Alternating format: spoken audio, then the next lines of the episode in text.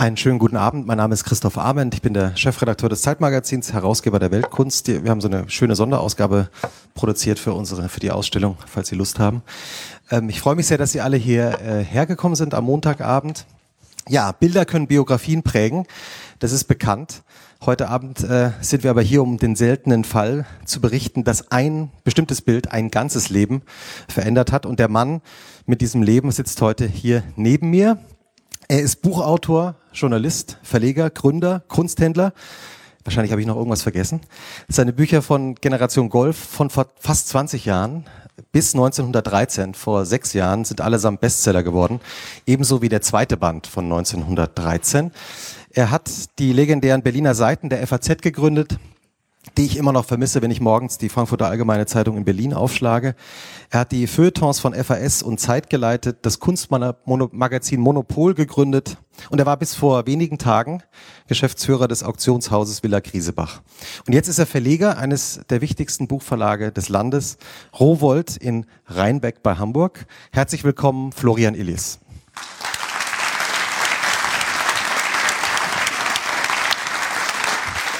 Meine Aufgabe, zu meinen Aufgaben gehört auch dem Gast sein Mikrofon zu überreichen. Bitte schön.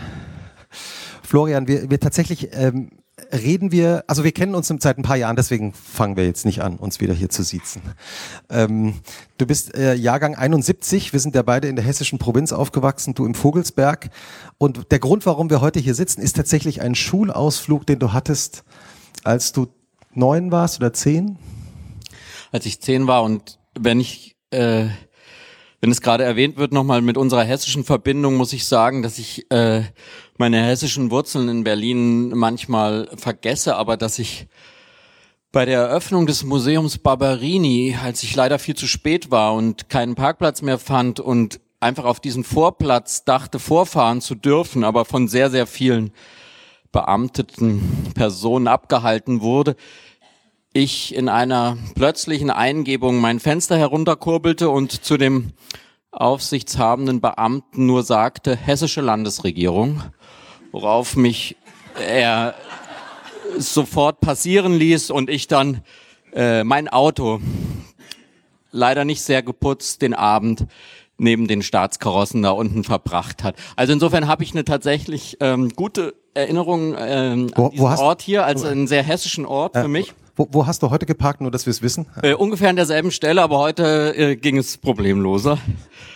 Und ist äh, sozusagen tatsächlich eine, eine hessische Geschichte, mit der äh, wir heute hier beginnen, nämlich mit diesem unglaublichen Bild. Ich äh, bin aufgewachsen in einem äh, Haushalt eines eines Biologen und wie man das schon so vermutet bei einem Biologen äh, existierte da die Kunst überhaupt nicht. Also bei uns zu Hause gab es äh, an den Wänden,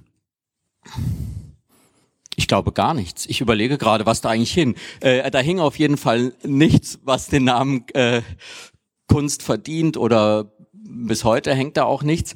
Und äh, es gab ein ganz klassisches, so einen klassischen Bildungsanspruch, äh, Goethe und Bach. Also in diesen beiden äh, Sphären ist das das, was man äh, sozusagen gesamtdeutsch äh, ähm, ja so versuchte an den bürgerlichen großen Kulturen des 19. Jahrhunderts anzuknüpfen. Aber in der Bereich der Kunst gab es nichts. Ähm, und dann war ich äh, davon sind Sie hier alle verschont gewesen, aber ich war auf einer hessischen Gesamtschule. Das hieß, auch ansonsten wurde keine Bildung mehr nachgeschenkt äh, in den folgenden 15 Jahren, die ich auf dieser Schule verbracht habe. Aber es gab ein besonderes Erlebnis. Einmal also fuhr die vierte Klasse, große Aufregung, äh, nach Frankfurt. Anderthalb Stunden Busfahrt. Und wir gingen in den Städel. Und in diesem Städel hing ein Bild. Und vor diesem Bild wollte ich einfach nicht mehr weggehen. Und das ist dieses Bild. Und ich kann mich nur noch ganz grob daran erinnern, was es ausgelöst hat. Ich weiß nur noch, ich wollte gar nicht mehr weg. Und was ungefähr hat es in dir ausgelöst? Als ich eben wieder davor stand, das erste Mal nach 37 Jahren, weil es hing sehr, sehr lange nicht mehr in Frankfurt und ich bildete mir schon fast ein, ich hätte die ganze Geschichte nur geträumt, aber dann habe ich es irgendwann mal recherchiert und fand es wirklich wieder. Ich glaube, es ist etwas sehr Schlichtes gewesen. Ich habe dieses Bild angeguckt und stand sehr nah davor und sah plötzlich, dass hier eine gesamte Wirklichkeit aus Lila-Tönen zusammengebaut wird. Und ich habe plötzlich gesehen, natürlich sieht's draußen nicht so aus, aber eigentlich sieht's genauso aus. Und dieses Erlebnis, dass Kunst was zeigen kann, was nicht die Wirklichkeit ist, aber was eine genauso echte, wahre Wirklichkeit ist, obwohl sie eben merkwürdigerweise in lila ist. Also der Stamm dieses Baumes, das Kleid, das Licht, alles ist lila. Nicht nur die Schwertlilie, die auch im Garten lila, lila ist, sondern das ganze Bild ist plötzlich lila. Also eine sozusagen, könnte man sagen, eine äh, sozusagen eine reine Erfindung. Und ich habe aber plötzlich so gefühlt, sage ich jetzt mit 47 über den Zehnjährigen, äh, dass das eine Möglichkeit von Wirklichkeit ist. Und der, der Zehnjährige, was hat er damals dann gemacht, als der dann vom Bild sich, wurde der weggezogen von der Lehrerin oder vom Lehrer? Bestimmt. Und danach hat er äh, vier Jahre wieder nur noch Fußball gespielt. Also äh, man muss jetzt auch nicht befürchten, dass ich am nächsten Tag angefangen habe, äh, mir Kunstgeschichtsbücher zu kaufen. Aber das Erlebnis war sehr nachhaltig. Und ich habe plötzlich angefangen, mich für diese Welt zu interessieren, weil die so ganz anders war als alles, was ich gelernt habe. Und dieses Gefühl, was das ausgelöst habe, kann ich erinnern. Das kann ich bis heute erinnern. Und zwar geht es wirklich eigentlich immer um dasselbe. Dieses, ja, diese Überwältigung. Man guckt einen Künstler an, ein Kunstwerk, von dem hat man noch nie etwas gehört. Und man sieht plötzlich eine Lichtstimmung in diesem Falle und fühlt sich davon berührt auf eine Weise, wie einen die Wirklichkeit vielleicht überhaupt nicht berühren kann. Also dass man plötzlich kapiert, das ist hier eine sommerliche Szene äh, in Südfrankreich, was ich alles gar nicht kannte von unseren Urlauben an, auf den Nordseeinseln, aber ich kapierte schon, dass es hier um Wärme geht, um Licht, um Luft und dass es möglich ist, mit Farben sowas herzustellen, also eine was jetzt Paul Cézanne nennt, die, die Wirklichkeit parallel zur Natur. Das passiert hier, aber mit derselben Kraft wie Natur. Und ähm, das hat mich nicht mehr losgelassen. Und seitdem habe ich immer wieder nach äh, Kunstwerken gesucht, die das in mir auslösten.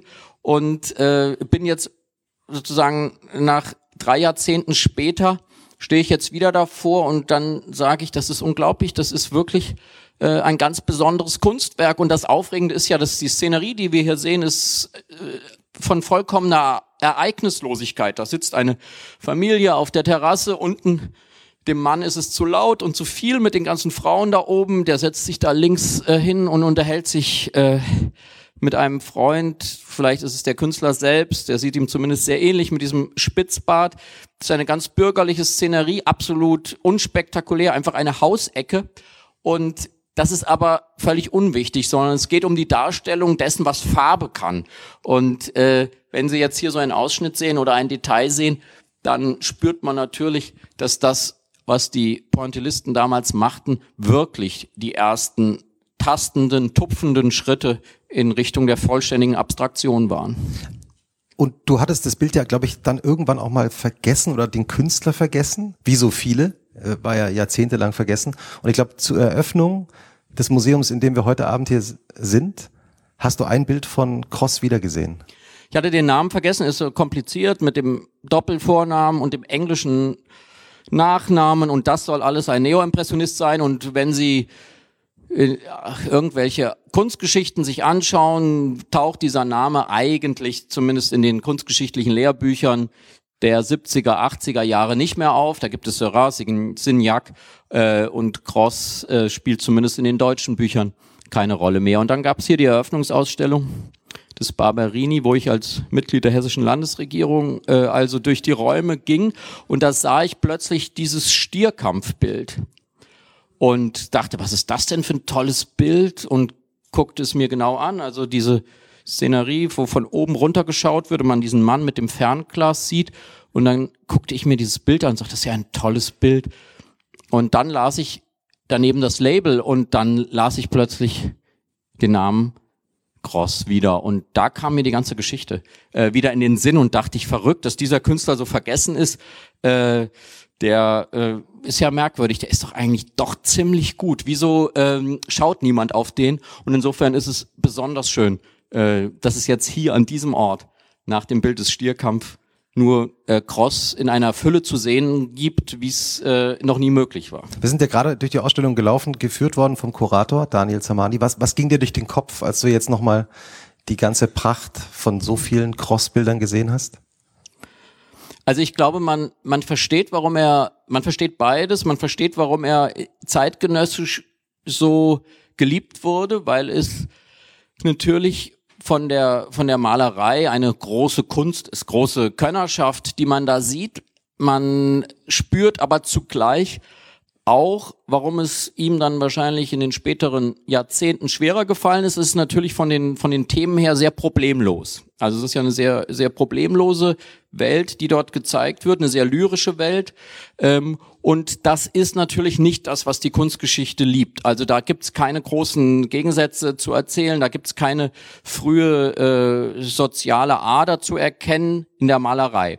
Und wir haben eben gelernt und äh, eben auch verstanden, dass das interessanterweise eben zwei Seiten eines Menschen waren, der als Person ein sehr theoretischer Mensch war, ein sehr Anarchist, äh, Anarchist und der Was? dann aber in der Malerei eine ganz andere Ader in sich angeschlagen hat, also der offenbar zwei Gehirnhälften, haben wir alle, aber der die auch beide sehr aktiv auslebte, die eine als Theoretiker, als äh, Nachdenker über Farbe, über Malerei. Das war natürlich ein Riesenthema in dieser äh, späten 19. Jahrhundert, als es so viele Stile gleichzeitig gab und äh, dass er zugleich in der Malerei aber ja etwas hat, was irgendwo zwischen Spätimpressionismus, Symbolismus äh, äh, hin und her äh, schwankt, aber was auf jeden Fall von einer einer sehr sehr großen äh, poetischen Qualität ist und ähm, das war sehr begeisternd, so viel zu sehen, sehr, sehr schön zu sehen, die Aquarelle. Ähm, vor allem die einfarbigen Aquarelle, wo man sieht, was er äh, einfach für, für ein Meister ist, wie er es schafft, äh, die Wirklichkeit in diese reinen Farben zu zerlegen. Und ich äh, erinnerte mich auch, warum mich das damals so interessierte, weil in diesen Zeiten damals gab es noch die Zeitungsfotos, die gerastert waren. Und ich weiß immer noch dieses irritierte Erlebnis, wenn man ganz nah an ein Foto in einer Zeitung heranging und man plötzlich kapiert, das sind ja nur schwarze und weiße Punkte. Wie kann das sein, dass, wenn ich einen Meter entfernt bin, dass das wirklich dann das Gesicht von Helmut Kohl ergibt? Äh, und äh, dieses Gefühl, äh, das sehen wir hier auch. Was ne? wir hier auch, ja. äh, hinten Helmut Kohl beim Angeln äh, kennen.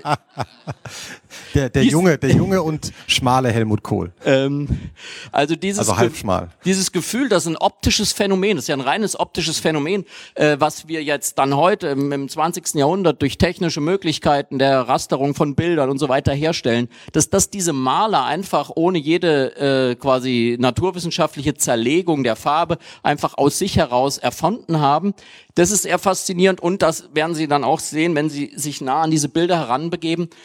Das wirklich Revolutionäre ist ja, dass er reine Farbe verwendet. Also er mischt, er, er baut eben dieses, er baut die Wirklichkeit aus Rot und Blau und Grün und Gelb und dieses gemischte, diese, dieses flirrende, diese Lichtstimmung entsteht nur in unserem Auge.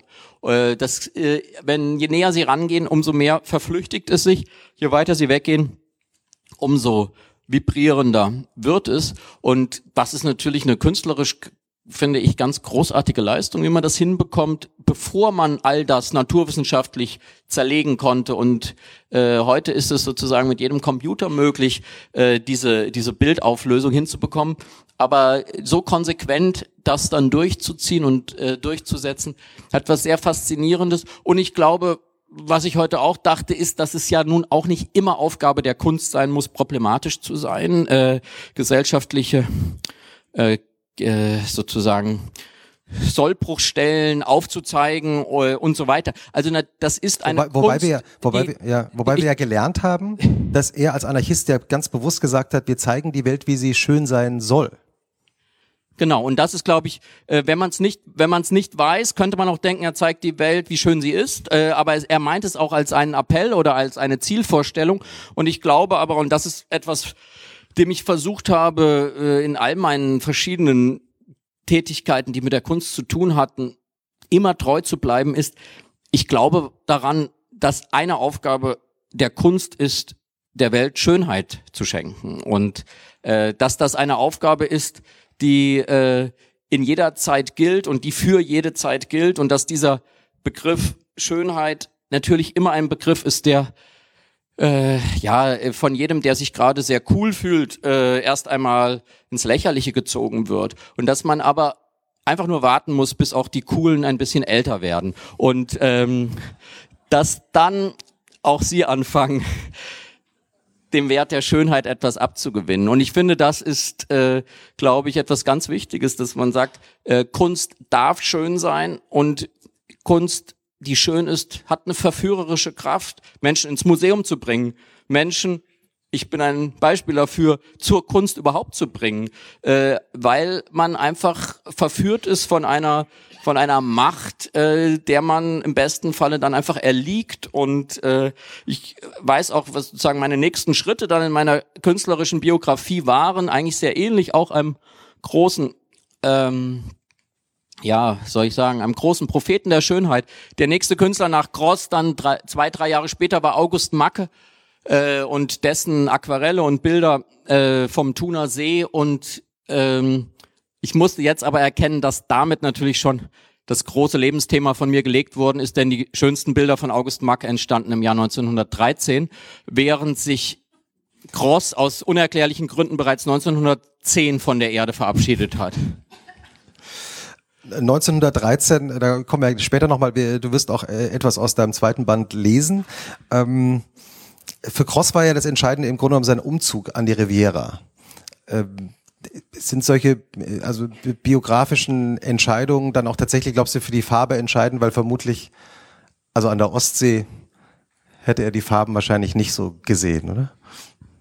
Ich glaube, äh, dass es ganz wichtig ist zu schauen, wo Künstler Bilder malen. Ich glaube, dass es lange Zeit als verpönt galt, dieses Biografische bei Künstlern auch wirklich anzuschauen und zu schauen, wie verändert der Ort, an dem jemand malt, eine Malerei und eine Malweise. Und das schönste und klarste Beispiel, was wir alle kennen, ist Ernst Ludwig Kirchner. Ernst Ludwig Kirchner, der in 1905 in Dresden die Brücke mitbegründet, malt in Dresden wie seine anderen Künstlerfreunde Bilder von großer Farbigkeit. Es sind Frauenkörper, die sind sehr sinnlich, sehr barock, ähm, sehr runde Formen äh, in diesem Dresden, das, wo Wein angebaut wird, wo es barock zugeht, wo eine andere Luft herrscht als in Berlin. Und als er dann 1911, 1912 nach Berlin umzieht, ähm, wird aus Kirchen ein anderer Künstler. Er malt die Menschen am Potsdamer Platz. Man spürt diesem armen Mann an, äh, was es heißt, täglich mit der U-Bahn zu fahren, was er nämlich dann äh, ab 1912 macht. Äh, und er malt die Kokotten am Potsdamer Platz, er malt diese Lebenswelt in Berlin. Die Figuren werden sehr, sehr lang, äh, die, der Pinselstrich wird sehr, sehr hektisch und schnell. Ähm, und er schafft Meisterwerke, die genauso wichtig, genauso groß sind, aber sie sind eben Berliner Meisterwerke. Und zuvor hat er Dresdner Meisterwerke geschaffen und als er dann später in den 1920er Jahren äh, in der Schweiz ist, in Davos, malt er nochmal wieder ganz anders. Also ich glaube wirklich sehr daran, dass der Künstler, der Künstler nun mal als der empfindsamste Menschentypus, den es gibt, der hypersensibel auf das reagiert, was die Umwelt auf ihn einwirken lässt, dass diesen Künstler es etwas verändert. Und das ist natürlich hier ganz klar zu spüren, diese Bilder sind nur mit der warmen Luft des Mittelmeeres denkbar bei Cross.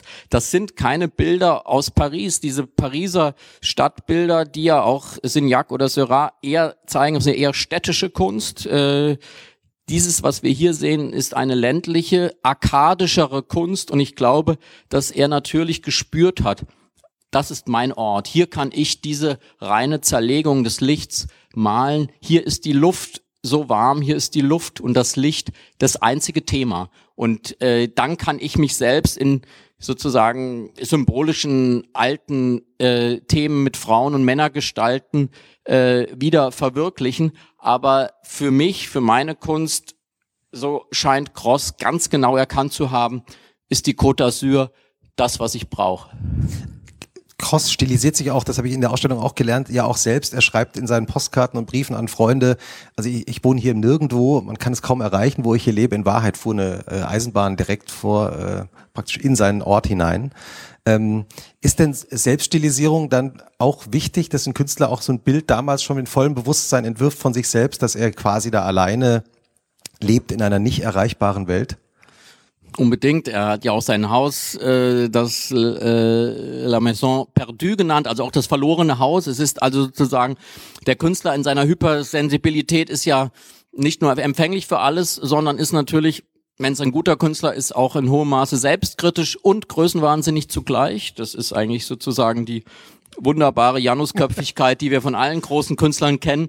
Und ich glaube, zu dieser Selbstinszenierung gehört das einfach, äh, sich selbst in eine bestimmte Rolle zu sehen. Wir kennen äh, und lieben alle Rainer Maria Rilke in seinen Selbstbeschreibungen, wie schlecht es ihm geht, dass er heute wirklich keine Zeile mehr schreiben kann äh, schreibt er in einem Brief an seine erste Gönnerin, legt's nieder und schreibt den zweiten Brief und schreibt, er sei so überarbeitet und könne wirklich heute keinen Brief mehr schreiben, nur noch an sie und nimmt den nächsten Brief und sagt, ich bin so erschöpft, ich, nur du sollst heute einen Brief bekommen. Und nachdem er 14 solcher Briefe geschrieben hat, ähm, erschöpft von Dasein und dem Leben, äh, geht er spazieren und dichtet abends noch etwas Wunderbares, wo er darüber schreibt, wie überfordernd es ist, dass er so viele Briefe schreiben muss. Also das gehört schon äh, äh, ganz unbedingt dazu in allen Sparten, in der Literatur wie in der Malerei. Und ich glaube, diese Selbstinszenierung, äh, äh, die wir hier sehen, die ist ganz wichtig. Äh, der, der Künstler als, als Figur muss sich äh,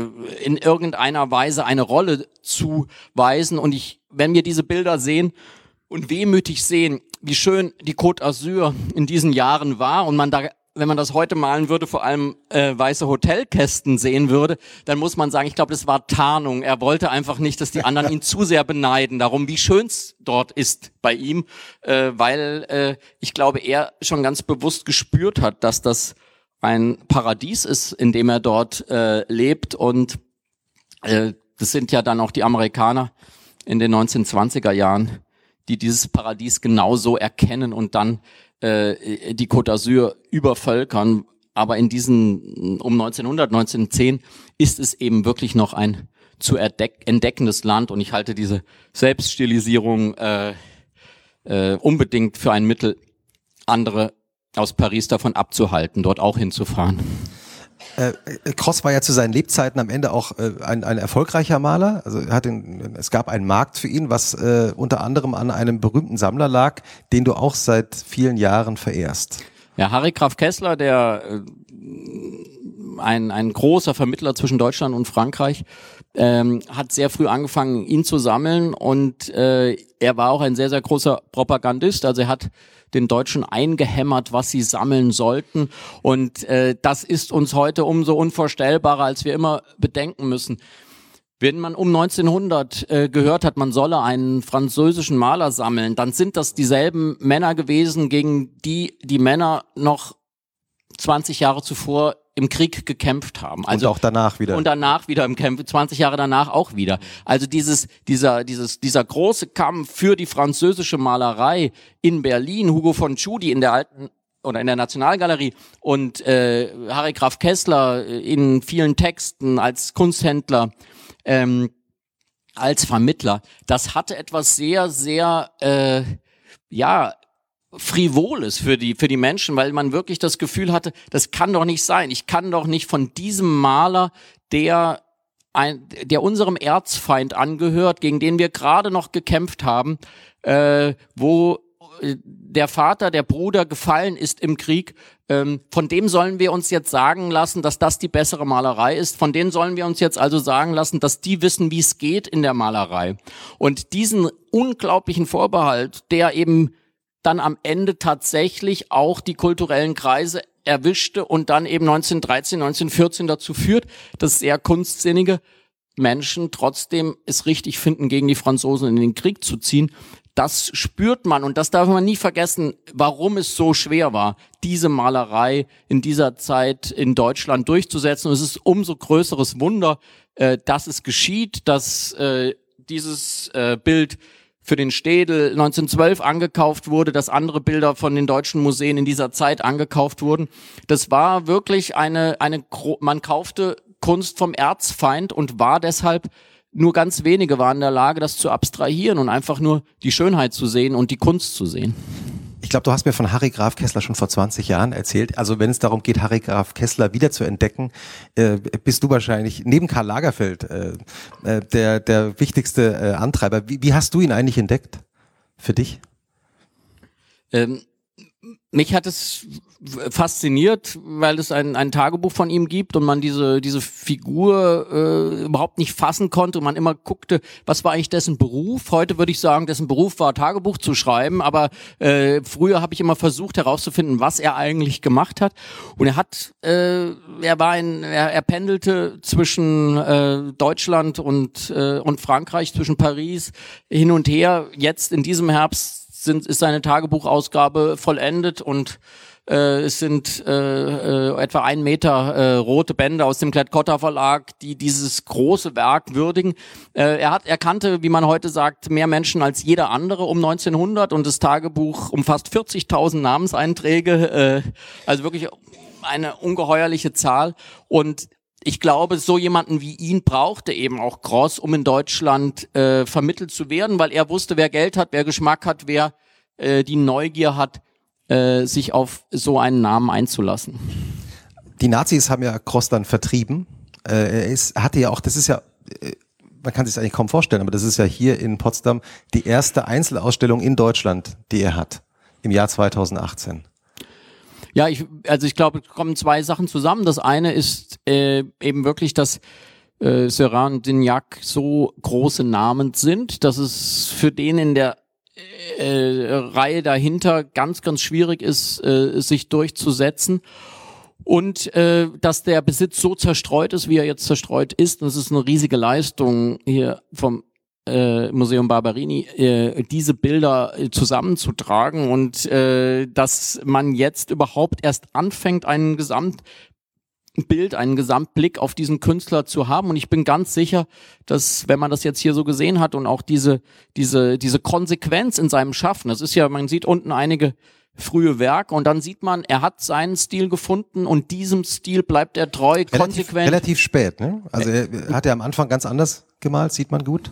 Und dann findet er aber seinen Stil und erkennt ganz offenbar, das bin ich. Das ist das, was ich in der Kunst leisten will, was ich in der Kunst schaffen will. Und dem bleibt er dann treu, dem bleibt er treu im Aquarell, interessanterweise eben auch in diesem Pointillismus und in seiner Malerei. Und ich bin ganz sicher, das werden Sie alle erleben in den nächsten Jahren, dass so eine Ausstellung einen ganz großen Effekt hat, weil in den kunstgeschichtlichen Büchern über den Impressionismus, über den Neoimpressionismus wird der Name Cross jetzt wieder auftauchen, weil man einfach sieht, hier gibt's eine Spielart, äh, die äh, ganz wichtig ist zu Syrah und äh, Signac, eben äh, diesen Namen auch dazu zu sehen. Und äh, es ist ja eben interessanterweise eigentlich ja viel mehr unser Bild von Frankreich als das städtische Pariser Bild, was wir hier verwirklicht sehen. Und insofern glaube ich, äh, wird da ganz sicherlich äh, äh, passt dieses, diese Bilder, die, die Cross malt, äh, völlig zur Sehnsucht, auch gerade der deutschen Sehnsucht äh, von der Côte d'Azur. Und es geht ja eigentlich immer darum, Künstler werden immer dann wiederentdeckt, wenn sie auf eine Sehnsuchtshaltung treffen. Das ist, wenn, wenn die Sehnsucht, wenn die Sehnsucht verschwindet, dann verschwinden auch die Künstler. Caspar David Friedrich, großer Ausdruck der deutschen Romantik, verschwindet als die Industrialisierung in Deutschland beginnt. In den 1850er Jahren, in den 1860er Jahren hängt kein einziger Caspar David Friedrich in einem deutschen Museum, weil man ihn für einen altmodischen Maler hält aus einer anderen Zeit. Und es fängt erst im frühen 20. Jahrhundert wieder an, dass man sich für ihn interessiert. Und äh, du, du, du hast ja auch, du hast ja auch, glaube ich, hast mir mal erzählt, erinnere ich mich dunkel auch mal, du hast schon auch mit ihm gefremdelt, oder? Also selber, du, so war so kurz vor Kitsch. Äh, mit Caspar David Friedrich habe ich sehr, sehr lange gefremdelt. Ähm, das hat dann noch wieder was anderes damit zu tun, das ist so, weil man das Gefühl hat, äh, als ordentlicher Deutscher muss man ihn lieben, sozusagen. Er ist einfach sozusagen die, die Verkörperung der deutschen Romantik und da ich, äh, obwohl Mitglied der Generation Golf doch ein paar revolutionäre Gene in mir habe, wollte ich jetzt auch nicht ähm, einfach so bedenkenlos Caspar David Friedrich lieben. Und dann habe ich mich sehr, sehr intensiv mit dem 19. Jahrhundert beschäftigt und ähm, mit ganz, ganz vielen Malern, vor allem auch aus der Dresdner Romantik, viele, viele sehr in mein Herz geschlossen. Und dann aber immer mal wieder so ein Caspar David Friedrich gesehen und gedacht, ah, doch nicht schlecht. Hm, so fing's an und dann irgendwann dachte ich, besser als alle anderen. Und wenn ich jetzt heute ein Originalbild von ihm sehe, sei es in Dresden, sei es in Greifswald, sei es in Berlin, dann spüre ich, da ist eine Magie drin in dieser Kunst von Caspar David Friedrich. Da ist eine Fähigkeit, obwohl er keine Menschen malen konnte, obwohl er in den Details vielleicht sogar sehr, wo man so ein bisschen spürt, wie er so ein bisschen unsicher wird, ist alles völlig egal. Was er schafft in den Himmeln, was er schafft für eine transzendentale Stimmung zu erzeugen, ist einzigartig und äh, das glaube ich ist eben auch eine, eine Frage, dass diese große Kunst hat Zeit. Große Kunst hat keine Eile. Große Kunst wartet bis die Menschen endlich bereit sind, sie zu verstehen. Das ist was Wunderbares. Äh, deswegen gibt's Museen, äh, damit die Bilder dort warten, bis die Menschen endlich so weit sind. Ein an, ganz anderer Maler hatte ich ja, glaube ich, von Anfang an fasziniert, äh, Caravaggio. Wir haben ein Bild, glaube ich, das wir zeigen können, das du ausgesucht hast, um zu erzählen, man muss es eigentlich nicht mehr sagen, aber warum? Was hat dich von Anfang an an Caravaggio so fasziniert? Caravaggio ist auch ein gutes Beispiel, wie sich das, wie, wie sich Kunstgeschmack verändert. Im 19. Jahrhundert gibt es Caravaggio nicht in deutschen Büchern. Im 19. Jahrhundert ist der Gipfel der deutschen Kunst, ist der Gipfel der, der in den deutschen Büchern ist der Gipfel der Entwicklung der Kunstgeschichte ist Raphael, ist die französische, ist die italienische Renaissance ähm, und alles was danach kommt, der Barock gilt als Verfall. Also es ist ein sehr, eine Zeit, in der man in einer Entwicklungsgeschichte denkt, aber man denkt nicht, es wird immer besser, wie wir heute glauben. Äh, es geht immer weiter nach oben, sondern damals im 19. Jahrhundert hatte man das Be Gefühl, es gab einen Gipfelpunkt, das waren Raphael, Michelangelo und danach ging es bergab. Und Caravaggio war ein Beispiel dafür.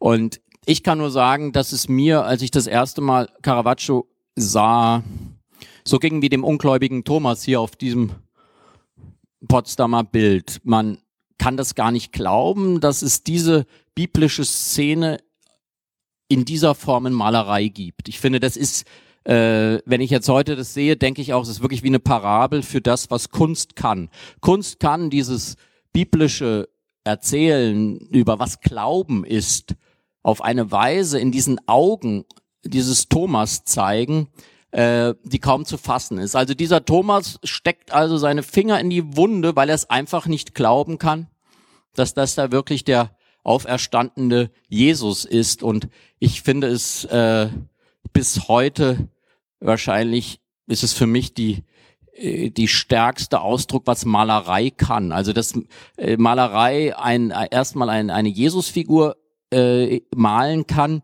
die so eine Menschlichkeit hat, so eine Natürlichkeit hat. Und dann, wie dieser Blick des Thomas, der seine Finger in die Wunde legt, dieses unglaubliche Fähigkeit, diese Haut zu malen oberhalb der Wunde, wie man spürt, hier steckt gerade der Finger in der Wunde und er hebt die kurz an und kann es nicht glauben. Und wie das Caravaggio malt, um 1600 herum in einer Weise, dass es uns 500 Jahre später, stellen Sie sich das vor, wie gehen Sie mit einem Gebäude um, das vor 500 Jahren entstanden ist oder das ist uns trotz allem sehr fremd. Aber hier ist ein Bild, wir gucken es an Und wir fühlen uns, als würden wir mit unseren Augen quasi die Finger in die Wunde mitlegen. Es tut weh, wenn man sieht. Auch. Es tut weh und es ist zugleich erzähltes, was Glauben ist. Und es erzählt vor allem, wie skeptisch man ist. Und äh, man muss es fühlen und sehen. Und dann fängt man so langsam an. Aber man hat ja noch nicht mal das Gefühl, dass Thomas überzeugt ist. Also er schaut ja immer noch skeptisch und kann es nicht glauben. Und ähm, ich habe mich dann sehr damit beschäftigt, äh, in meinem Studium ein wenig und ich hatte die wunderbare äh, Magisterklausurprüfung, die aus einem einzigen Satz bestand, mit der wirklich interessanten Frage, die hieß nur, war Caravaggio gläubig? Ähm, und das, das war in Bonn. Das war in Bonn, als ich Kunstgeschichte studierte und ähm, ich hatte sechs Stunden Zeit, um diese Frage zu beantworten. Ich hoffe, Sie haben auch so viel Zeit mitgebracht heute. Fang doch, sag doch am Schluss vielleicht den letzten Absatz für uns. Und was ist deine Antwort? Ähm, Damals ähm, gewesen und wie ist sie heute? Das Interessante ist, dass man vermuten kann, dass er zu dem Moment, als er dieses Bild malte, hier nicht gläubig war. Weil ich finde, man spürt eine sehr große Identifikation mit Thomas. Man sieht eben nicht eine Erleuchtung, eine Erleichterung, eine, eine Ergriffenheit im Thomas, sondern pure Skepsis. Und ich glaube, dass er ganz an seinem Lebensende, tatsächlich nach einem ganz wilden Lebensende, wo er äh, ein ganz wildes Leben gelebt hat, dass er dann doch gläubig geworden ist. Ähm, aber ähm, die Schritte, wie ich da hingekommen bin, sind mir auch nicht mehr ganz präsent. Aber äh, ich würde sagen, dass dieses Bild äh, ein Symbolbild vor allem für Malerei ist, für das, was Malerei kann. Und äh, ein Bild darüber ist äh, über Glauben und Unglauben und über Zweifel. Und äh, aber ich finde, es zeigt ein 500 Jahre altes Bild kann uns berühren, als sei es von heute. Und bist du selber gläubig? Äh, ja, kann ich schneller beantworten. Aber es gehört eben zum Glauben dazu, dass man manchmal fast so viele zweifelnde Falten auf der Stirn hat wie dieser Thomas. Äh, das ist ziemlich unglaublich, aber ähm, es beschäftigt mich sicherlich deshalb auch, weil ich selbstgläubig bin, ja. Ähm, wir, wir können ein ganz anderes Bild noch zeigen von einem Künstler. Du hast gerade gesagt, gute Kunst wartet, auch wenn man sie selber am Anfang manchmal gar nicht erkennt. Ähm, äh, ja, ich wollte, dass Sie sich hier nicht zu sehr einlullen in so einer gutbürgerlichen ähm, Kunstwelt und so glauben, Sie könnten mit allem einverstanden sein, was ich Ihnen hier erzähle. Hier bewegen wir uns in die Bundesrepublik der 70er Jahre. Das ist Günter Frutrunk. Und Günter Frutrunk ist ein Künstler, der mich auf eine ungeheure Weise provoziert hat, genervt hat, in dieser Hässlichkeit der Farben, in dieser Kombination, in dieser äh, Abruptheit, in dieser in dieser Aggressivität, in diesem das Aggressive dieser Kunst hat mich äh, abgeschreckt. Und irgendwann passierte etwas sehr Merkwürdiges. Ich merkte, dass auch das eine Qualität sein kann, dass es eine Qualität sein kann, wenn man Kunst sieht oder wenn man etwas sieht, was einen nicht loslässt, wo man sieht, oh, da steckt doch offenbar mehr dahinter. Warum lässt mich das nicht los? Diese merkwürdige äh, Streifenmalerei, dieses Günther Frutrunk. Und ich habe mich dann immer mehr mit ihm beschäftigt und habe dann äh, herausgefunden, was es für eine Figur war, was für ein Mensch war. Sehr ist früh, hat im Zweiten Weltkrieg gekämpft, sehr schwer verletzt gewesen, hat dann angefangen, hat bei Hans Arp in Paris studiert, war dessen Assistent und hat dann versucht, die Welt, die für ihn keine Ordnung mehr hatte, zu ordnen. Und er hat äh, diese, Ma diese Form von Malerei für sich gefunden. Äh, das hat, wenn man sich länger damit beschäftigt, wird das meditativ. Und wenn Sie es mir auch nicht glauben, ich finde das jetzt sehr schön. Ich kann mich aber noch relativ gut an mich selbst erinnern. Mit 10, mit 20, mit 30, mit 40, als ich es überhaupt nicht schön fand. Ähm, und als es mich einfach nur provoziert hat. Und ich habe aber durch die Beschäftigung mit diesem Künstler äh, verstanden, dass Kunst ein unendliches Reich ist, dass in meines Vaters Haus sind viele Wohnungen. Das Haus, die Wohnung hier gehört auch dazu. Äh, das ist eine Form äh, von bundesrepublikanischer Kunst der 70er Jahre, die eine ganz eigene Qualität hat, die darin liegt, wie dieser Raum geordnet ist, wenn man es erklären wollte. Man denkt, hier sei es alles ganz ordentlich und strukturiert, aber wenn man anfängt, diese Ordnung zu verstehen oder diese Struktur, merkt man, dass es die gar nicht gibt und man spürt, wie diese unterschiedlichen schwarzen Streifen oder diese gelben Streifen sich gegenseitig in Dynamik versetzen und ähnliches. Und das ist, glaube ich, äh, für mich das Wunderbare an diesem Reich der Kunst, dass es immer wieder Künstler gibt, die einem plötzlich in den Sinn kommen, die einen interessieren. Und Künstler, Beispiel Kara, äh, Caspar David Friedrich, dass man fasziniert ist von jemandem, den man früher nicht mochte, dass man jeder für sich, auch gerade wenn man dann Künstler äh, kennt und Biografien kennt, doch wieder etwas abgewinnen kann man muss ja auch vielleicht äh, zufügen, weil du gerade erwähnt hast, äh, Frutrunk ist Teil der Geschichte der Bundesrepublik, denn sein bekanntestes Kunstwerk, zumindest der allgemeinen Öffentlichkeit am, am besten bekannt, ist natürlich die Aldi-Tüte, die er gestaltet hat. Äh, die ähm, berühmte Aldi Nord Plastiktüte, die jetzt tatsächlich in diesem Jahr äh, eingestellt wurde. Mhm. Ja, er hat eben die blaue, blau-weiße Aldi-Tüte äh, erschaffen und ähm, das äh, hat mich auch immer fasziniert. Das ist sozusagen ein Künstler, der ist, äh, hat eigentlich was geschafft, was noch weitergeht als das, was Andy Warhol schafft. Andy Warhol hat sozusagen in, in genialer Weise erkannt und er zur Kunst erklärt, was einfach nur Massenkultur ist, was Suppendosen, äh, äh, was wir aus den Zeitschriften kennen. Und Günter Frutrung ist noch einen Schritt weitergegangen. Er hat Massenkultur geschaffen. Es sind bis heute, glaube ich, mal ausgerechnet worden, 1,5 äh, Milliarden Mal ist dieses Kunstwerk äh, reproduziert worden, die Aldi, die, die blau-weiße Aldi Plastiktüte. Und ähm, das ist natürlich was ganz Radikales, weil das äh, interessanterweise, kommen wir auch zum Thema des grüblerischen Künstlers, er selbst hat es sich selbst nie verziehen, dass er das getan hat. Dass er also was Kommerzielles gemacht hat. Also dass es seinem eigenen äh, künstlerischen Ethos widersprechend ist.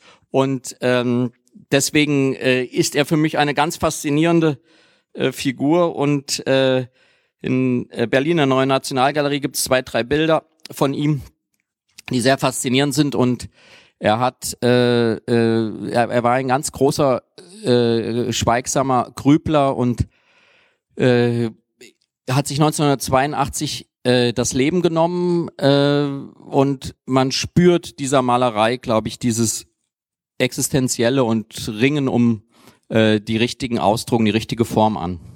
1982 sagst du gerade. Äh, dein erstes Buch ist vor fast 20 Jahren erschienen, beschäftigt sich sehr stark auch mit den 80er Jahren, 70er und 80er Jahren, Generation Golf. Äh, in der Vorbereitung ist mir das nochmal klar geworden, das ist jetzt auch schon 20 Jahre, fast 20 Jahre her, dass es erschienen ist. Wie ist eigentlich dein Blick auf deine Generation heute? Du hast vorhin so nett gesagt, ich bin ja auch Angehöriger der Generation Golf. Du hast sie erfunden.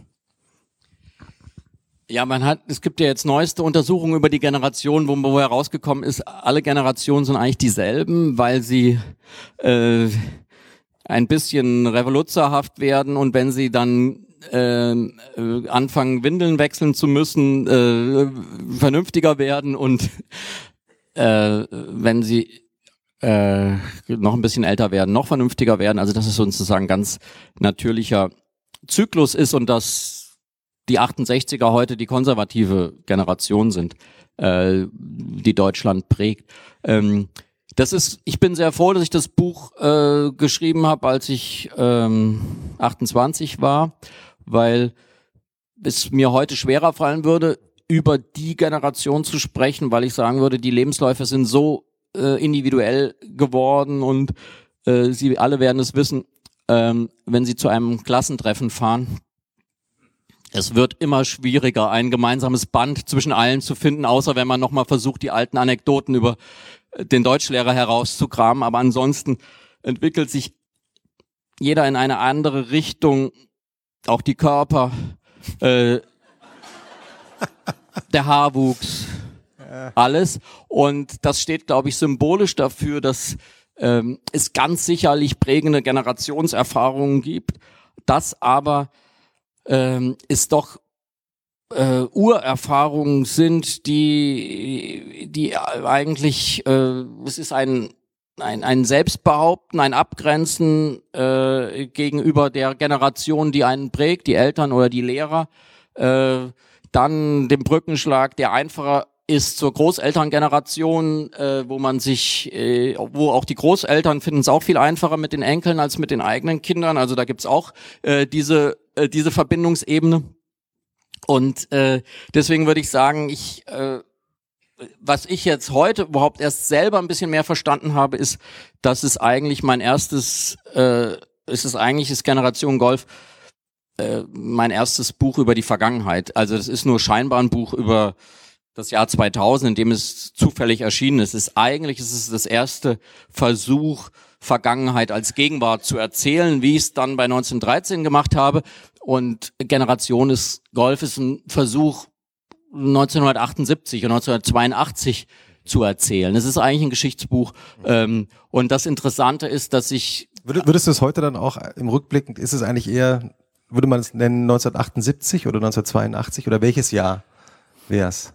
Na, das geht ja alles so äh, durcheinander. Äh, ist es sozusagen die Kindheit eigentlich oder das, das, das frühe Aufwachsen.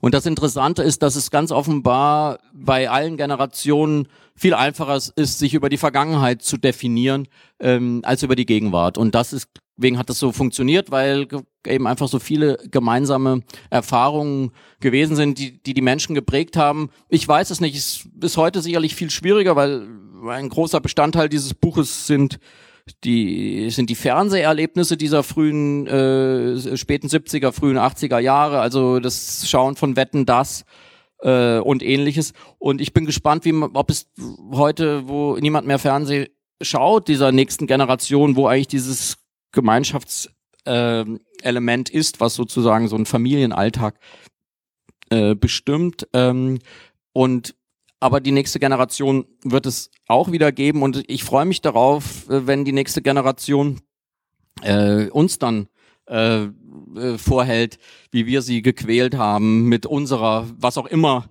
äh, das wissen wir jetzt noch nicht, das wissen dann die Nächsten, ähm, was das ist, äh, unter dem sie gelitten haben, so wie wir äh, scheinbar gelitten haben unter äh, unter unserer Eltern- oder äh, Lehrergeneration.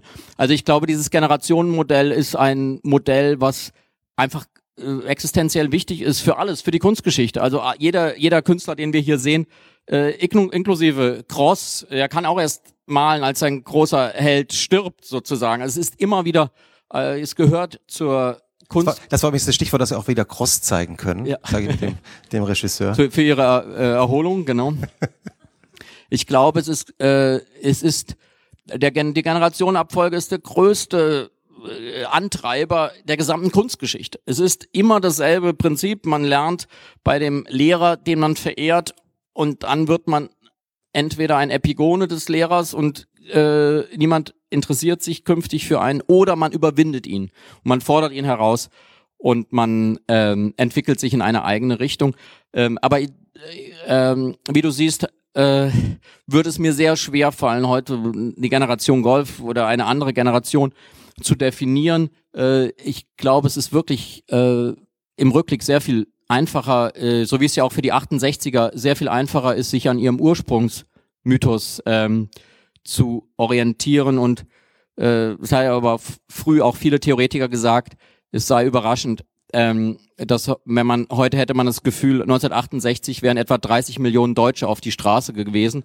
Äh, wenn man schaut, wie viel Anhänger es heute gibt, damals wären es eigentlich nur 3000 gewesen. Also im Rückblick ähm, baut man sich natürlich auch eine eigene Heldengeschichte auf. Du hast gesagt, dass du in einem Haus aufgewachsen bist, in dem fast keine Kunst an den Wänden hing oder beziehungsweise erinnerst du dich nicht daran, was an den Wänden hing.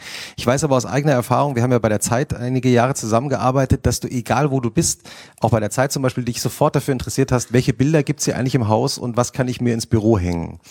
Was, ja. hing, was, was hing bei dir in der, im, im Zeitbüro, als du Feuilleton-Chef warst? Ja, bei der Zeit war das ganz toll, weil es gibt da, gab äh, eine, eine Zeit, äh, wo die Zeit in Kunst investiert hat, äh, in den frühen 70er Jahren. Und es gab eben einen Raum, wo äh, die Kunstwerke gestapelt und deponiert waren. Und da bin ich hingegangen und da hing ein Nagelbild von Günter Uecker. Und dann sagte ich, was ist das? Ja, ja, das ist hier irgend so sowas genageltes oder so. Äh, äh, äh, ja, könnte ich das haben? Ach nee, das ist so mühsam im Aufhängen und so. Dann habe ich gesagt, ja, Sie haben auch ganz viel Zeit und so weiter. Ja, wollen Sie nicht irgendeine Grafik nehmen? Nee, ich würde gerne das Bild hängen. Und dann habe ich es äh, in mein Büro gehängt und dann dem Geschäftsführer der Zeit, als er mal bei mir im Büro war, gesagt, ähm, wissen Sie, was ich mir aus dem Depot gerade geholt habe? Und sagt er, Nein, was, was ist das da? Und sag ich, ja, das ist ein Günther Oecker. Und sagt er, ja, wie viel ist das denn wert? Sowas fragt man als Geschäftsführer immer. Und ähm, dann sagte ich, ma, ich würde so denken, 400.000 Euro. Und äh, ich konnte ihn gerade noch davon abhalten, es sofort äh, auf den Kunstmarkt zu werfen. Ähm, aber äh, ja, ich finde das äh, unglaublich wichtig, sich äh, mit Kunst zu umgeben. Ich weiß, ich könnte auch gar nicht sagen, Günter Oecker mit seinen Nagelbildern ist ein weiteres wunderbares Beispiel dafür. Ich kann gar nicht sagen, ob ich das jetzt schön finde, aber was da passiert, was der hinkriegt mit den Nägeln, also mit dem brutalsten Material, das man sich vorstellen kann, mit Hammer und Nagel, nicht mit Hammer und Sichel, aber mit Hammer und Nagel, ähm, schafft er Werke von Poesie. Das ist schon was ganz Unglaubliches, wenn man sich diese Nagellandschaften manchmal anschaut. Da schafft er aus, aus dem Metall und aus dem Hammer äh, äh, Bilder, die aussehen, als würde der Wind durch ein Kornfeld wehen. Und das äh, mit, den, mit diesem Material, das finde ich immer wieder sehr faszinierend, wenn, wenn Kunst etwas schafft, äh, wie zu zaubern. Also das, was entsteht, wie äh, Edmund Cross zaubert wirklich hier, der blickt auf ein, eine ganz gewöhnliche Ecke an einem Garten in der Côte d'Azur und der zaubert plötzlich aus Lila heraus eine neue Wirklichkeit. Und das ist, glaube ich, zu der Frage, äh, was Kunst immer mit mir macht, kann ich das, glaube ich, als Wort benutzen. Ich fühle mich immer wieder aufs Neue verzaubert. Und ähm, das hat, glaube ich, dieses Bild ähm, vor 30 Jahren damals geschafft. Und vor allem hat es bei mir die Sehnsucht danach geweckt, sich immer wieder neu verzaubern zu lassen. Seit einigen Tagen arbeitest du äh, als Verleger, als Buchverleger äh, in, in Rheinberg bei Hamburg äh, im Rowold Verlag. Gibt es schon ein Bild, das hängt? Oder hast du schon drüber nachgedacht, was dort hängen könnte? Dort hängt ein Bild des Verlegers Ernst Rowold in meinem Büro der da dafür berühmt war, ähm, in langweiligen Gesprächsrunden mit seinen Gästen anzustoßen und anschließend das Weinglas, das er in der Hand hielt, aufzuessen. Ähm, also über diesen Personen sind aber so hast, viele Anekdoten. Das hast du jetzt nicht vor. Über diesen Personen sind so viele Anekdoten im äh, Umlauf, dass ich jetzt, ich finde das eigentlich ein ganz schönes Bild, aber ähm, ich denke schon aktiv nach, aber es gibt äh, es gibt so viele Bücher an den Wänden, dass eigentlich gar kein Platz ist äh, äh, für ein neues Bild. 400 neue Bücher pro Jahr. Ähm, da kann man nur sehr kleine Aquarelle von Cross dazwischen hängen. 1913 ist vor sechs Jahren erschienen, ist ja ein Weltbestseller geworden, äh, in 27 Sprachen übersetzt, hat monatelang die Spiegel-Bestsellerliste angeführt. Und in diesem Jahr, vor einigen Wochen, hast du etwas gemacht, womit ja wirklich keiner gerechnet hätte. Du hast einen, einen zweiten Teil geschrieben. Wie kamst du darauf, äh, dich nochmal nach all den Jahren mit diesem Jahr zu beschäftigen? Also das Jahr 1913 ist als, als Buchthema bei mir entstanden durch zwei Erlebnisse aus der Kunst. Und zwar habe ich in irgendeinem Ausstellungskatalog ein schwarzes Quadrat von Malevich gesehen, dieses berühmte schwarze Quadrat und las zu meiner eigenen Überraschung, dass dieses Bild von 1913 ist. Weil ich so dachte, ohne mir je wirklich Gedanken darüber gemacht zu haben, sowas Radikales äh, wie ein schwarzes Quadrat, das ist nach dem Ersten Weltkrieg entstanden. Dafür braucht es dieses Urerlebnis, diese Urkatastrophe, äh, diesen Endpunkt, um letztlich diesen Endpunkt von Malerei auch zu schaffen. Dann habe ich das vergessen und habe aber zwei Monate später das erste Ready-Made von einen Katalog, ein Ready-Made von Marcel Duchamp gesehen, das Fahrradrad auf einem Schemel. Das ist er, also das ist wirklich der revolutionärste Akt überhaupt. Er verlegt die Kunst vom Auge, die wir hier noch sehen, ins Gehirn. Das ist nur noch eine Frage der Definition, was Kunst ist. Er sagt, wenn der Künstler sagt, ein Fahrradrad ist Kunst, ist es Kunst. Dieser radikalste Akt. Und ich lese tatsächlich 1913.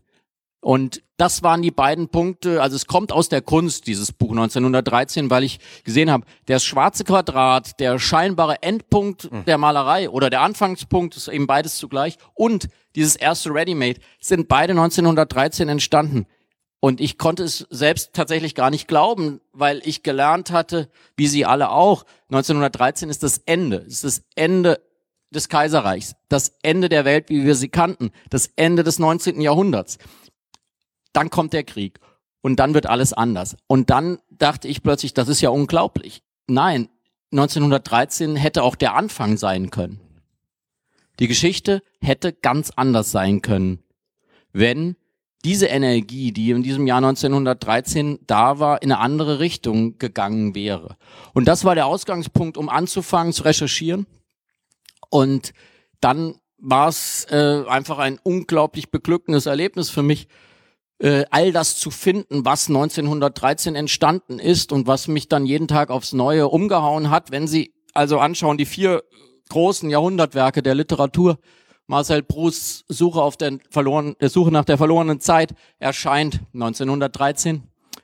Thomas Manns Zauberberg beginnt 1913. Robert Musils Mann ohne Eigenschaften hat sogar den wunderbaren Anfangssatz äh, mit dem es beginnt, beginnt an einem schönen Augusttag des Jahres 1913 und James Joyce Ulysses beginnt auch oder James Joyce beginnt mit der mit dem Schreiben im Jahr 1913 und das war einfach für mich etwas so aufregendes, dass ich gesagt habe, ich erzähle das Jahr 1913 als Anfang, nicht als Ende. Und ich tue so, als wäre ich in dem Jahr.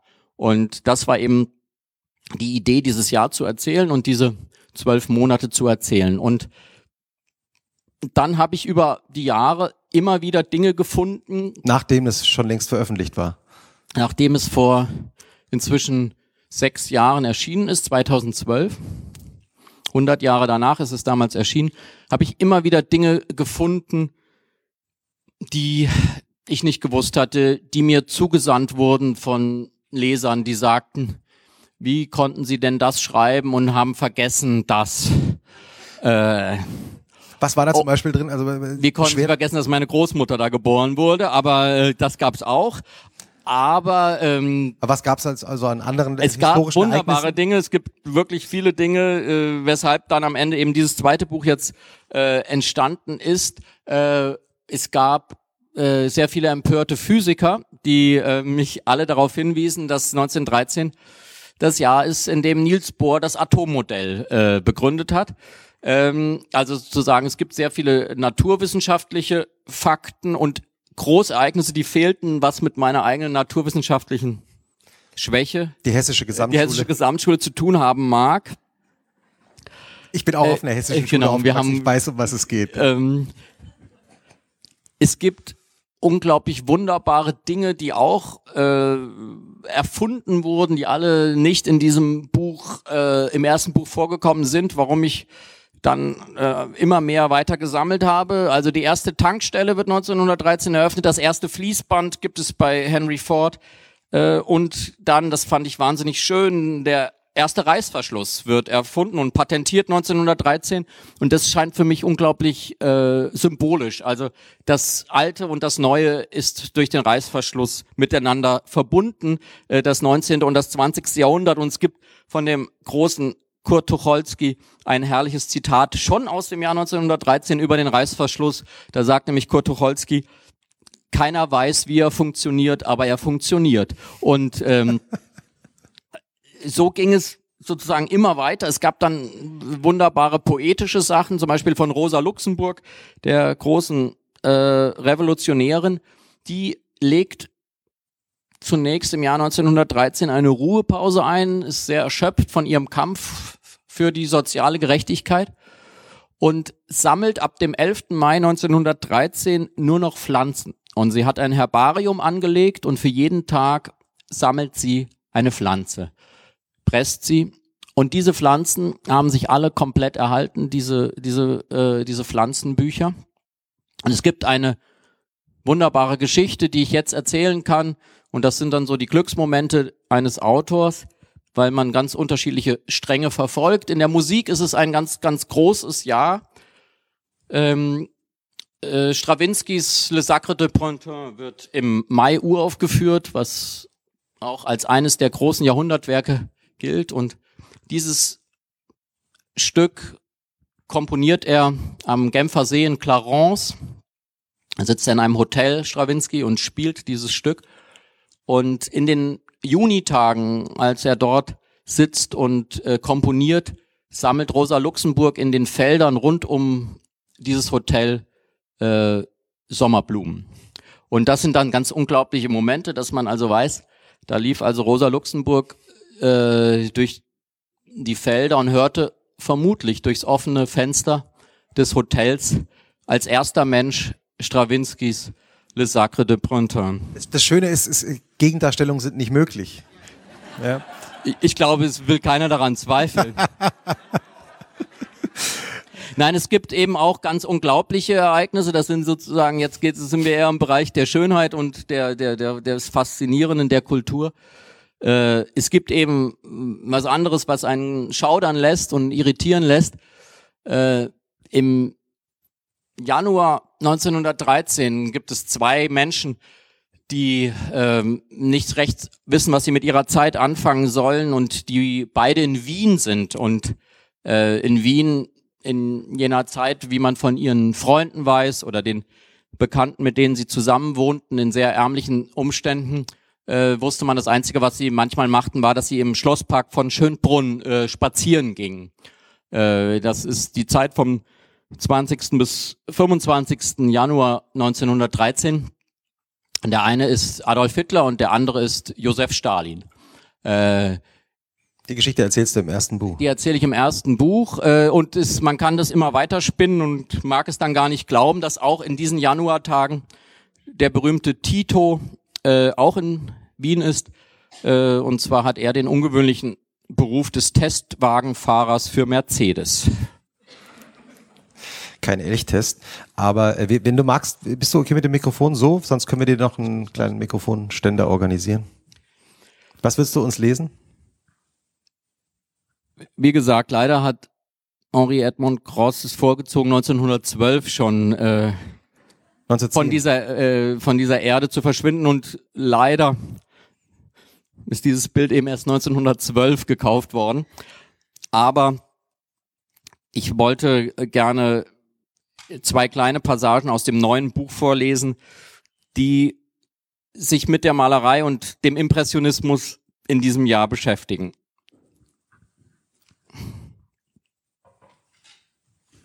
Das Schöne ist, wenn man, wenn man Buchautoren äh, in ihr eigenes Buch reinlinsen kann, äh, wo sie sich dann Notizen machen, was sie kürzen beim Vorlesen, immer interessant. Kürzen sehr viel. Es gehört zum Selbstkritischen dazu, dass man genau schaut, was noch vortragbar ist. Übrigens, äh, für alle, die äh, das Buch nachher noch intensiver lesen wollen, es noch nicht gelesen haben, der Autor signiert noch äh, Exemplare, die dort hinten zu erwerben sind. Da liegen sie, die schönen Bücher, auf der linken Seite von uns aus.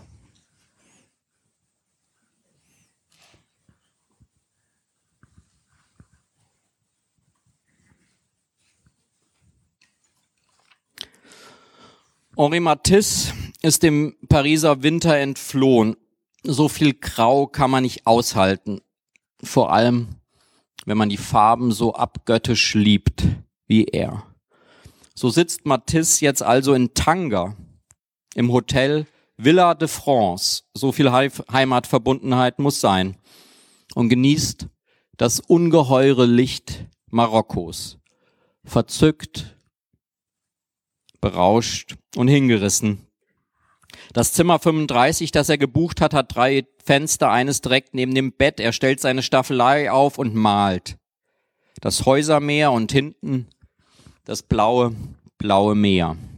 Fenster in Tanger würde das Bild nennen, vom Hafen weht der Geruch von Algen hinauf, von Fisch und von Öl. Er malt die Palmen in den Straßen, die Blätter und er malt die Luft. Die Luft? Ja, natürlich malt Matisse die Luft. Vielleicht kann sogar niemand neben Henriette Moncross natürlich so gut warme Luft malen. ich habe nur nachgeschaut. Wie Matisse. Selbst Picasso nicht. Er malt die Zwischenräume und er malt die Luft über den Dächern und über dem Meer. Und um ihn herum im fernen Europa, da toben die Moderne. Überall robben sich die Maler immer weiter an die Abstraktion heran. Mondrian, Malevich, Kandinsky. Sie alle stehen kurz vor dem letzten Schritt. Doch Matisse, dieser weise Mann von 45 Jahren, wusste, dass die Abstraktion eben nicht der einzige Weg in die Moderne ist, sondern dass es daneben immer auch sonnenbeschiedene Pfade aus der Vergangenheit gibt, die genauso in die Zukunft führen. genau daran arbeitet Matisse in diesen Tagen. Er baut aus großen reinen Farben, aus Blau und Grün, seine Welt auf der Leinwand zusammen, Menschen im Kaffeehaus, Palmen, Straßen, die sich in Formen auflösen. Auf seinen Zeichnungen haben die Menschen noch Pfeifen im Mund. Auf seinen Bildern wird alles reduzierter und einfacher und klarer. Die wuchernden Blumen, die Blätter, die reinen Farben, die er hier kennenlernt, an der Spitze Afrikas. Jahrelang wird er sie malen und an den Rändern seiner Briefe und auf den Tapeten seiner Bilder wiederholen. Und später dann, als er nicht mehr laufen kann und nur noch mit dem Stock zeichnet aus dem Bett und Scherenschnitte macht, da sind es noch einmal diese runden Formen der Blätter, dieses Wachsen und Werden aus jenen magischen Monaten des Jahres 1913, die ihm die alte Lebensenergie zurückgeben. Die Erinnerung wird dann zu seiner einzigen Lust geworden sein.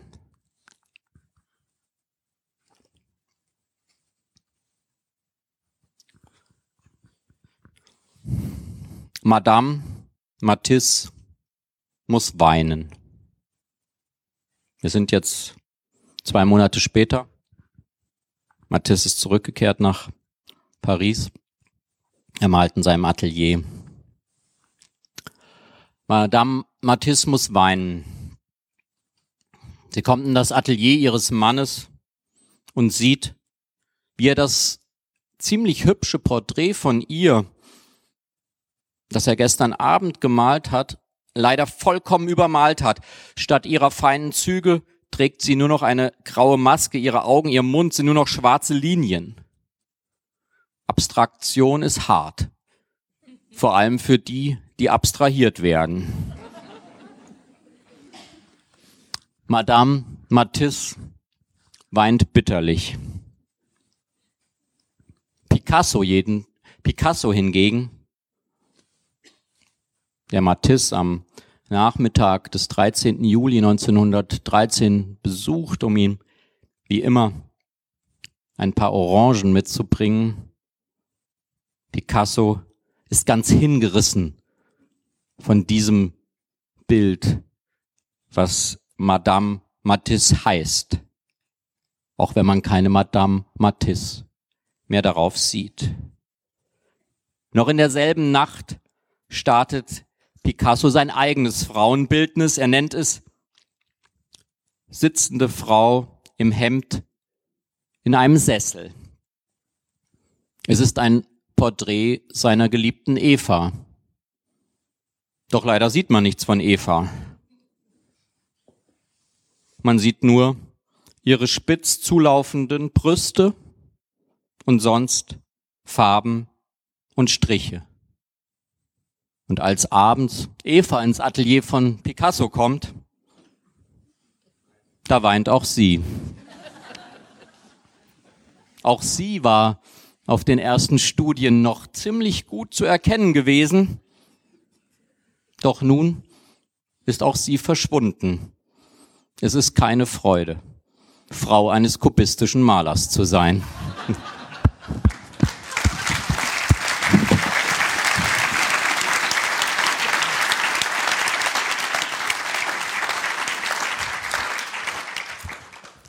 Ähm, gibt es denn Fragen an den Autor aus dem Publikum? Wir haben äh, zwei, eine nette Kollegin, ein netter Kollege haben Mikrofone. Wenn Sie eine Frage haben, ähm, heben Sie kurz die Hand, dann kommen wir zu Ihnen, bringen das Mikrofon äh, zu Ihnen. Es muss auch nicht nur um Bein gehen. Hier eine Dame in der zweiten Reihe im grünen Pullover. Ich glaube, es ist einfacher trotzdem, wenn Sie ein Mikrofon in die Hand bekommen, da müssen Sie nicht so laut reden. Danke. Jetzt haben Sie schon zwei Bücher geschrieben. Sind Sie denn jetzt fertig mit 1913? Ich hätte vor sechs Jahren gesagt, dass ich ähm, äh, fertig bin. Äh, deswegen hat es jetzt auch diesen ungewöhnlichen Titel, was ich unbedingt noch erzählen wollte, äh, das neue 1913. Ähm, ja, ich würde das sagen, so wie in der Welt des Fußballs sagt man immer Stand jetzt. Äh, Stand jetzt ist es äh, erstmal ähm, scheint alles gesagt zu sein, aber es ist tatsächlich so, ich bin in einer Weise auf dieses Jahr fixiert, dass ich äh, welche Biografie ich auch irgendwo finde, äh, ausschließlich auf dieses Jahr abscanne. äh, und, es ist übrigens äh, jetzt 20.13 Uhr. 20.13 Uhr 13 in diesem Moment. Ich freue mich jeden Abend, wenn ich äh, auf meiner Uhr im Auto 19.13 Uhr aufleuchten äh, lasse. Also man muss das wohl äh, langsam äh, unter einem Krankheitsbild zusammenfassen. Äh, deswegen würde ich jetzt auch nicht davon ausgehen, dass ich davon geheilt bin. ähm, der Herr hinten in der Mitte, vorletzte Reihe.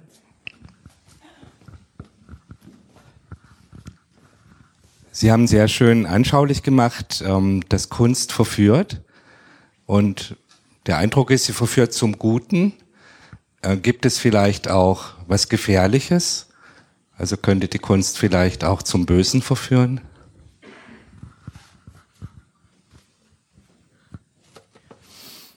Alle Verführung ist, wie wir alle wissen, ähm,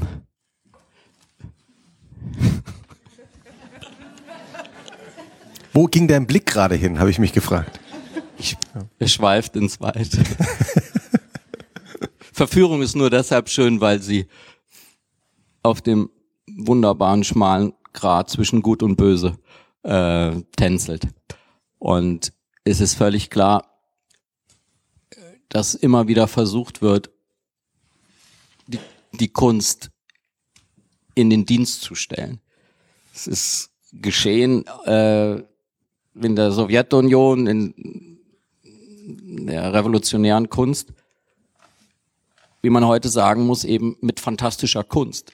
Äh, und das macht es sehr schwierig, weil natürlich sehr oft auch Kunst benutzt wird, die dann aufhört Kunst zu sein, die dann eigentlich nur noch Propaganda ist und äh, keinen Eigenwert mehr als Kunst hat.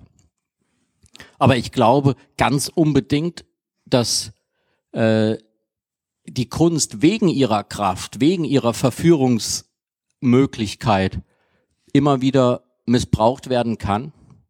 Aber, und das würde ich jetzt als Beispiel äh, herausnehmen, Caspar David Friedrich ist in der Zeit des Nationalsozialismus missbraucht worden. Er wurde als Künstler genommen, der deutsches Heimatgefühl beschwören sollte, der deutsche Überlegenheit symbolisieren sollte, der den anderen Völkern auf dieser Erde zeigen sollte, dass die Deutschen immer schon ein bisschen äh, näher zum Himmel waren als alle anderen und ähnliches.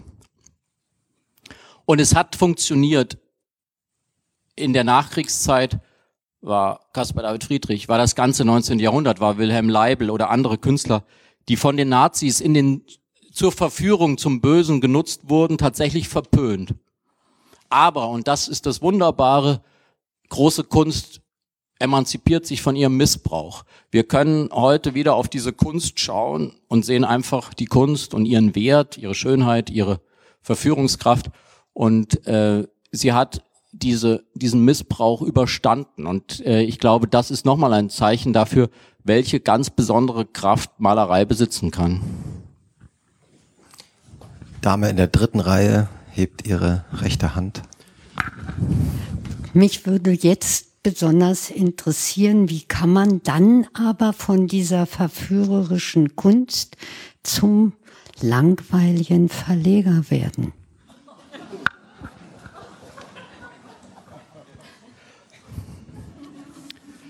Gibt es weitere Fragen?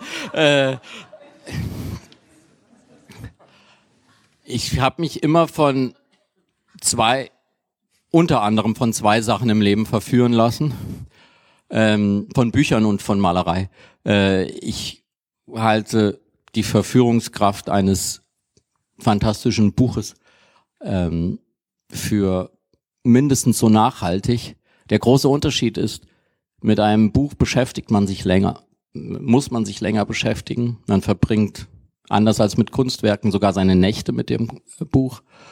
Und ich habe das Gefühl, dass es eine ganz andere Verführungskraft ist, die als Atmosphäre in einem Kopf sitzt oder als Gefühl. Aber es geht eigentlich um dasselbe. Es geht darum, als Verleger geht es um dasselbe, Begehren zu schaffen für Bücher, auch Begehren zu schaffen äh, für Werke der Literatur und äh, ich habe größtes Zutrauen in die Verführungskraft der Literatur. Also ähm, ich habe auch nicht unbedingt das Gefühl, es war jetzt gab jetzt bislang äh, gab eine relativ langweilige Vorphase, bevor ich jetzt Verleger geworden bin, aber äh, äh, jetzt glaube ich äh, wird es sehr spannend werden.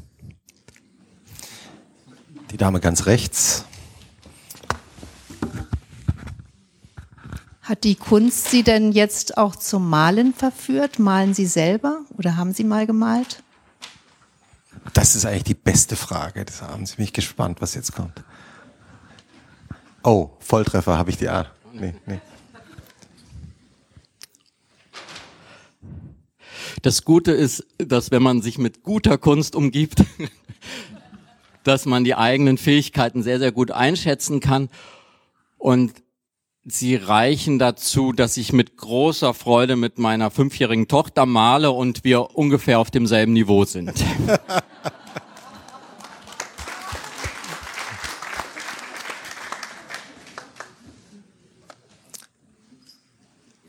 Also ich habe das Gefühl, alle Ihre Fragen, zumindest die, die Sie stellen wollen, öffentlich stellen wollen, sind beantwortet. Ich schaue noch, nee, es gibt noch eine, eine, eine Bemerkung von hinten. Wie, wie erklären Sie sich, dass ein und dasselbe Buch oder ein und dasselbe Bild den einen begeistert und verführt, es vielleicht nachzumachen und den anderen zutiefst empört und abstößt? Also diese gegensätzliche Wirkung auf die verschiedenen Betrachter.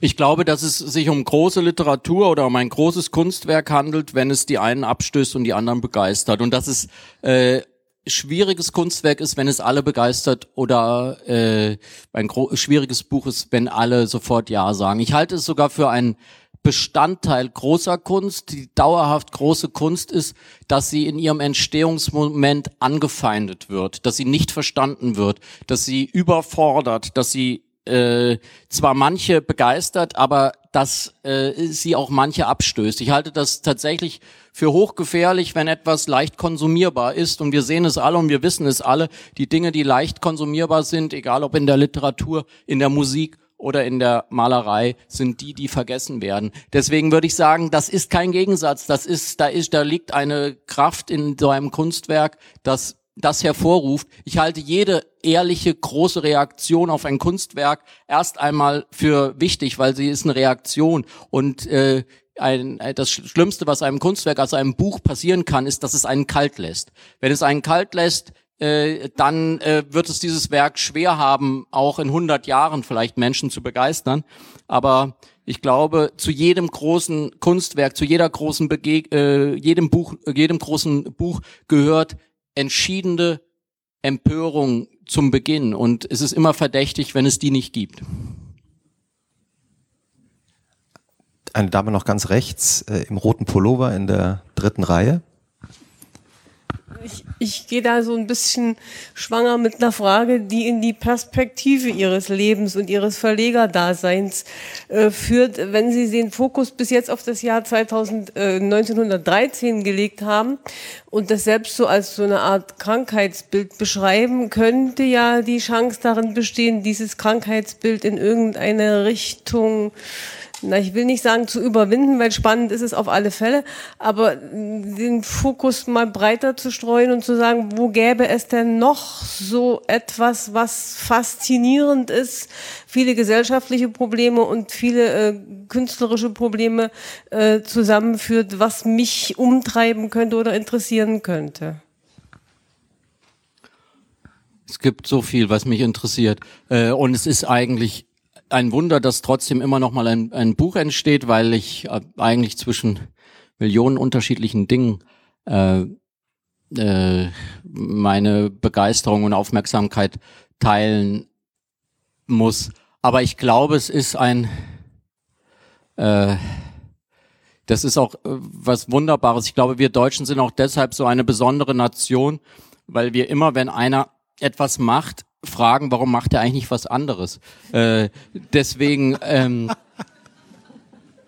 was soll ich sagen? Ja, ich habe mich jetzt aufs Jahr 1913 äh, gestürzt und ich bin ziemlich sicher 1912 war auch ziemlich dolle und äh, 1914 habe ich gehört, ist auch wahnsinnig viel passiert äh, äh, und ja, also ich merke auch an meiner Antwort, dass die Krankheit noch, die Krankheitserreger sind noch aktiv in mir, die 1913 Krankheitserreger. Aber ich bin gespannt, wohin mich die Rehabilitationszeit dann führen wird. Also wir haben